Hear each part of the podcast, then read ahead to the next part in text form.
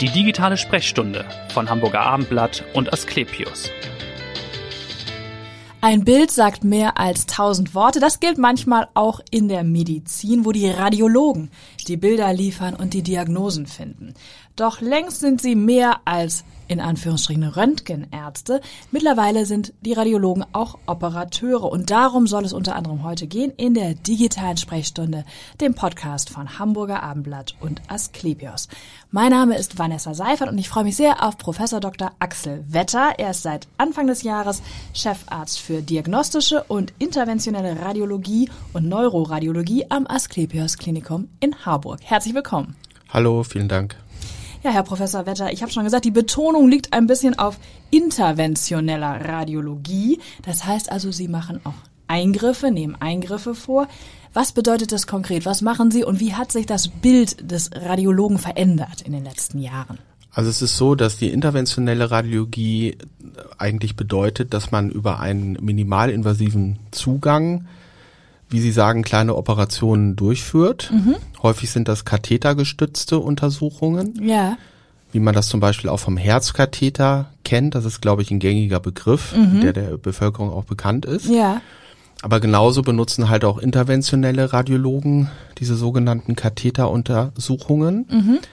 Und ähm, das Zweite, was man noch machen kann, man kann auch mit Hilfe bildgestützter äh, Verfahren, also Computertomographie oder auch der Ultraschall, kann man eben auch kleinere Eingriffe machen.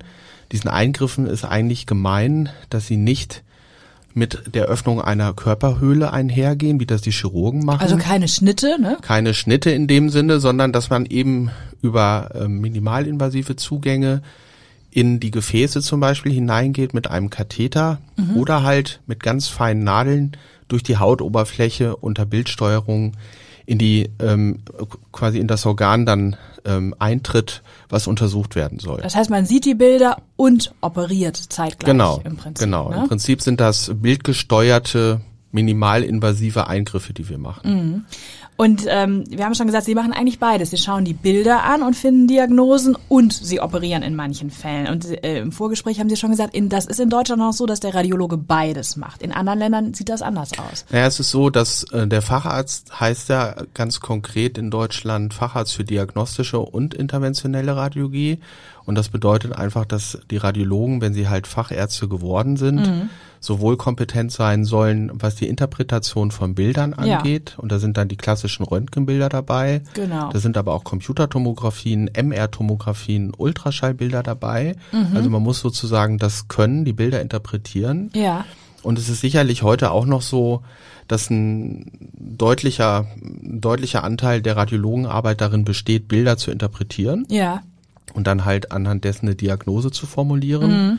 Und äh, es ist aber in der Tat auch so, dass diese interventionelle Radiologie in den letzten Jahren zugenommen hat und ein immer größerer Bestandteil der radiologischen Arbeit geworden ist. Wie teilt sich das auf in Prozent? Kann man das sagen? Ist das 50-50 oder wie sieht das bei Ihnen aus? Ja, das ist schwierig. Also es hängt so ein bisschen von den Personen ab. Es mhm. gibt, ähm, sage ich mal, interventionelle Radiologen, die das quasi ausschließlich machen, mhm. die sozusagen von morgens bis abends am Katheter stehen, ja. am Kathetertisch. Es gibt aber auch Radiologen, die sich mehr auf die Schnittbilddiagnostik mhm. ähm, fokussieren. Das kann man so jetzt überhaupt nicht sagen. Ja. Also bei mir hält es sich so ein bisschen die Waage. Okay. Ich mache viele Bildinterpretationen, ich gucke mir viele Bilder an, ich stehe aber auch oft in der Angio.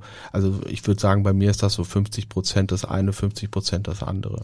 Und wie entscheidet sich, ob Sie dann einen Eingriff machen? Ist das in den sogenannten Konferenzen, dass Sie auch interdisziplinär mit den anderen Fachrichtungen zusammensitzen und dann überlegt man, wer kann am besten helfen?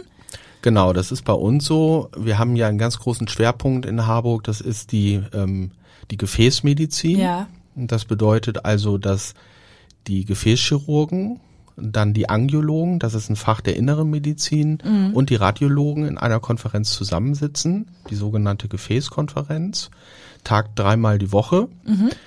Und in dieser Konferenz werden halt die Patienten vorgestellt äh, mit ihren Krankheiten. Ja. Stichwort Schaufensterkrankheit. Genau, treue Leser wissen das. Die haben nämlich auch schon gehört, dass ihr Kollege aus Harburg auch hier war und genau über die Schaufensterkrankheit ja. hier schon gesprochen hat. Aber wir kommen vielleicht gleich nochmal drauf, wie genau. Sie da genau. helfen. Mhm. Und äh, da ist es dann halt so, dass in der Tat interdisziplinär entschieden wird, was für den jeweiligen Patienten die beste Therapie ist. Und die kann halt eben operativ sein, Ja. dass die Gefäßchirurgen den Patienten direkt operieren und zum Beispiel einen Bypass anlegen. Ja. Es kann aber auch sein, dass sich darauf geeinigt wird, dass die beste Therapie eine interventionelle Therapie ist über einen Katheter und dann sind die Radiologen dann am Zug. Genau, Sie haben schon gesagt, also Schaufensterkrankheit oder PAVK, glaube ich, ist ja die offizielle Abkürzung.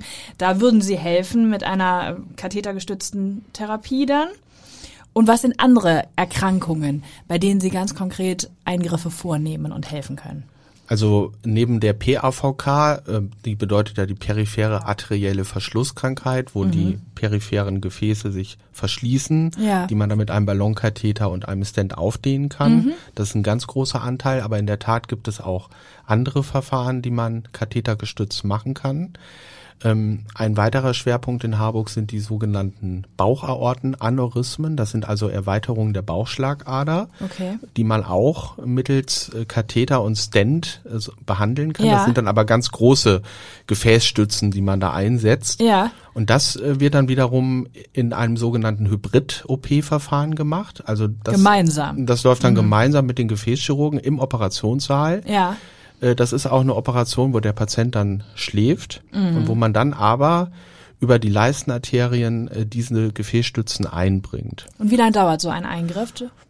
Ja, also ich sag mal, wenn es unkompliziert ist, kann man das in einer Stunde schaffen.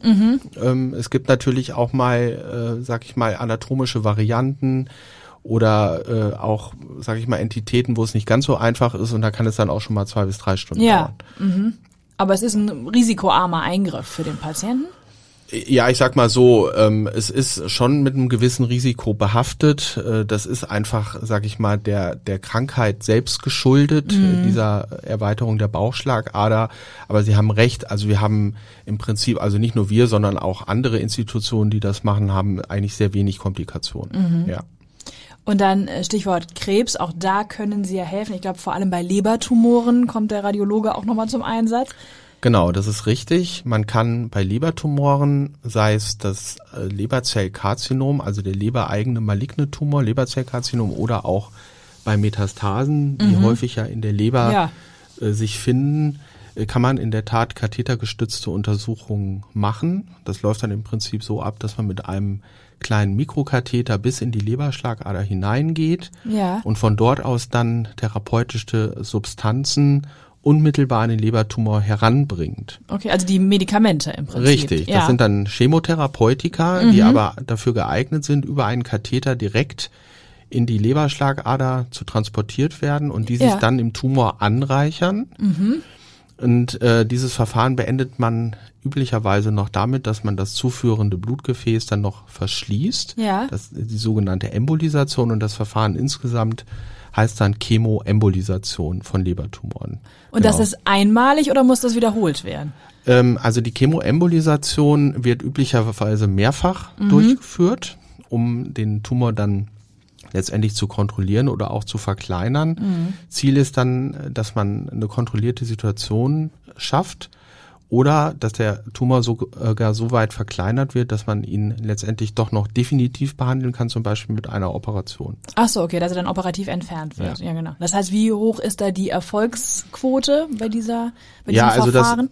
das ist natürlich so, dass man, dass es strenge Leitlinien gibt, welche Tumoren mittels dieser Verfahren behandelt werden sollen und welche nicht. Und Ja. wenn man sich gut an die Leitlinien hält, wenn man also Tumoren behandelt, die nicht zu groß sind, Okay, die nicht zu viel in Anzahl sind, äh, dann sind die Erfolgsaussichten eigentlich gut. Ja. Okay. Jetzt haben Sie das Verfahren schon genannt. Ich habe so ein bisschen, äh, jetzt machen wir so ein bisschen Medizin-ABC. Ich habe so ein paar Verfahren auch gefunden in der Vorbereitung, äh, die, glaube ich, auch bei Lebertumoren eingesetzt werden. Vielleicht können Sie die nochmal erklären, was genau das bedeutet und für wen das in Frage kommt. Ich hatte SIRT, glaube ich, gelesen.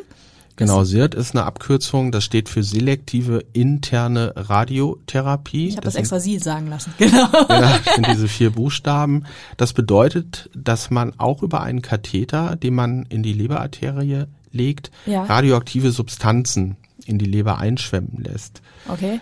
Und das Verfahren nennt sich auch analog Radioembolisation. Ist aber im Grunde dann ähnlich, dieser, äh, ja, das ist vom Zugang ähnlich. Mhm. Ähm, es ist aber dann so, dass sich äh, diese, äh, diese ähm, radioaktiven Substanzen dann in den Lebertumoren ablagern, Mhm. so möchte ich das mal nennen, und dort ihre lokale Strahlung freisetzen Ja. im Lebertumor und auf diese Art und Weise den Tumor von innen zerstrahlen. Ah, okay. Mhm.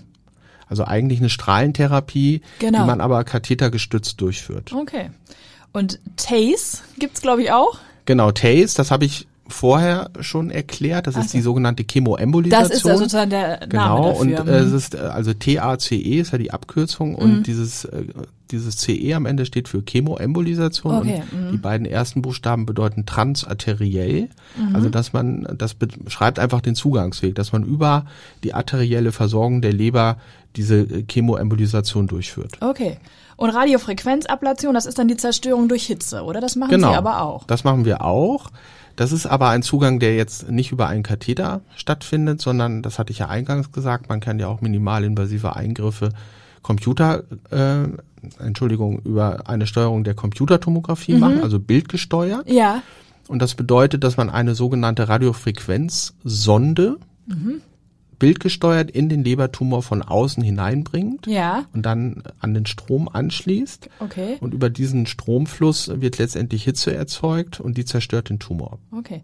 Und wie wird entschieden, welches Verfahren für wen in Frage kommt? Hängt dann wahrscheinlich, wie Sie schon sagten, an der Größe, an der Anzahl der Tumoren? Genau, Oder? Ja. da gibt's internationale Leitlinien, an die man sich halten sollte. Mhm. Und was wir natürlich auch machen, wir haben eine interdisziplinäre Tumorkonferenz. Analog zur Gefäßkonferenz haben wir eine Tumorkonferenz.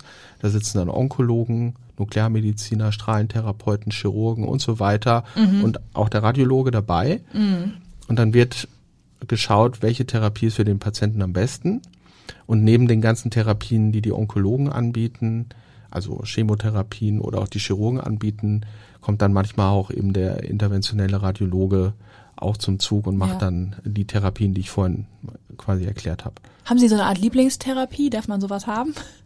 Das darf man schon. Also ich, ich stehe natürlich gerne in der Angio und Ja. äh, diese TACE äh, oder SIR, die mache ich natürlich auch gerne. Das Ja. ist ein Verfahren, was schön ist, wo man dem Patienten gut helfen kann. Von daher macht das natürlich auch Spaß. Ja, ja. Wie viele Untersuchungen machen Sie so pro Tag, dass wir einfach mal ein Gefühl kriegen, auch für Ihre Abteilung? Also das muss man jetzt so ein bisschen aufteilen. Also wir haben etwa so 270 bis 300 Untersuchungen am Tag. Ja. Da ist aber dann alles bei. Da sind Röntgenuntersuchungen dabei. Äh, Da sind äh, also quasi Bilder von der Lunge werden gemacht. Es werden ganz viele Aufnahmen vom Skelettsystem gemacht, weil wir auch eine große Unfallchirurgie haben. Ja. Viele Computertomographien, viele Kernspintomographien und natürlich eben, da sind dann auch die äh, diagnostischen Eingriffe über Katheter äh, dabei, auch die therapeutischen Eingriffe über Katheter und das sind so etwa, sage ich mal, vier bis fünf am Tag. Ja, das heißt, wie groß ist Ihr Team, wenn Sie, also mit 300, ein, also 300 Untersuchungen ist ja eine Menge. Ja, also das variiert natürlich immer ein bisschen, aber wir haben ähm, 16 Ärzte und 27 MTRAs. Okay, mhm. Äh, Wie viel sind das jetzt, wenn man das zusammenzählt? das machen wir nach dem Podcast. ja, genau. Wir reden ja nur über Medizin. Was sind denn die häufigsten Krankheitsbilder, die Sie dann tatsächlich sehen, mit denen Sie zu tun haben? Also äh, ich sag mal, dadurch, dass wir halt ein großes Gefäßzentrum haben, dass wir eine große Lungenklinik haben in Harburg, äh, eine große Onkologie haben und eine große Chirurgie haben, sehen wir natürlich viele Patienten, die leider an Krebs erkrankt sind. Das ist so.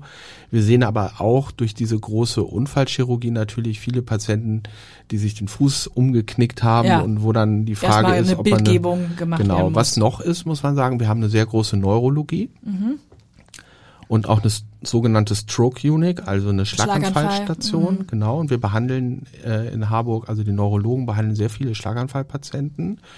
Und da gibt es ja nun auch das Verfahren der interventionellen Schlaganfallbehandlung, wo dann wiederum die Radiologen Ah, okay. äh, eine Rolle spielen, indem man nämlich interventionelle Schlaganfallbehandlung über einen Katheter macht.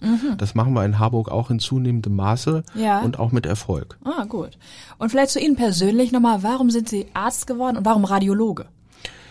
Also warum ich Arzt geworden bin, das kann ich Ihnen so genau gar nicht sagen. Sind Sie so reingeschlittert? Ja, so mehr oder weniger. Also ich habe ähm, ich habe halt äh, Zivildienst äh, gemacht, der hat aber jetzt gar nicht so sehr mit dem Arztberuf äh, zu tun gehabt. Mhm. Und ähm, irgendwie bin ich da so, ich habe mir halt überlegt, was interessiert dich? Naturwissenschaften sind interessant Ja. und äh, letztendlich habe ich mich dann für das Medizinstudium entschieden und das war natürlich im Rückblick auch genau richtig, weil es sehr viel Spaß gemacht hat. In Bonn haben Sie studiert, ne? Ich habe in Bonn studiert, genau.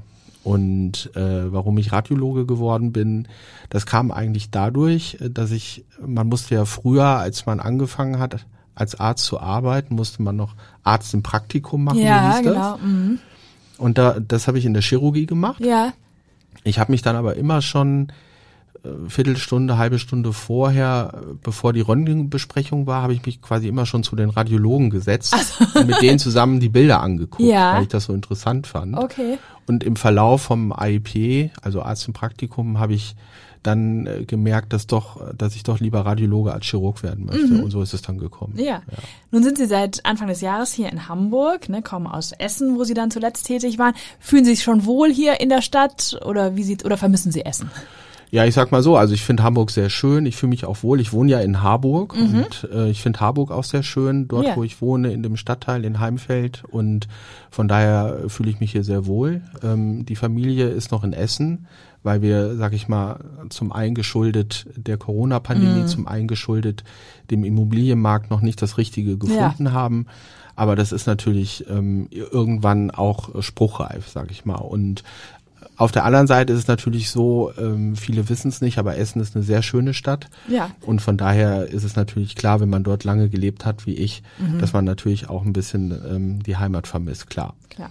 Ich danke Ihnen ganz herzlich. Wir drücken die Daumen für die Immobiliensuche und danke, dass Sie so gut aufgeklärt haben über die Radiologie. Vielen ja. Dank. Und hören Sie gerne wieder rein in die nächste digitale Sprechstunde. Vielen Dank. Bis dahin. Tschüss. Dankeschön. Dank.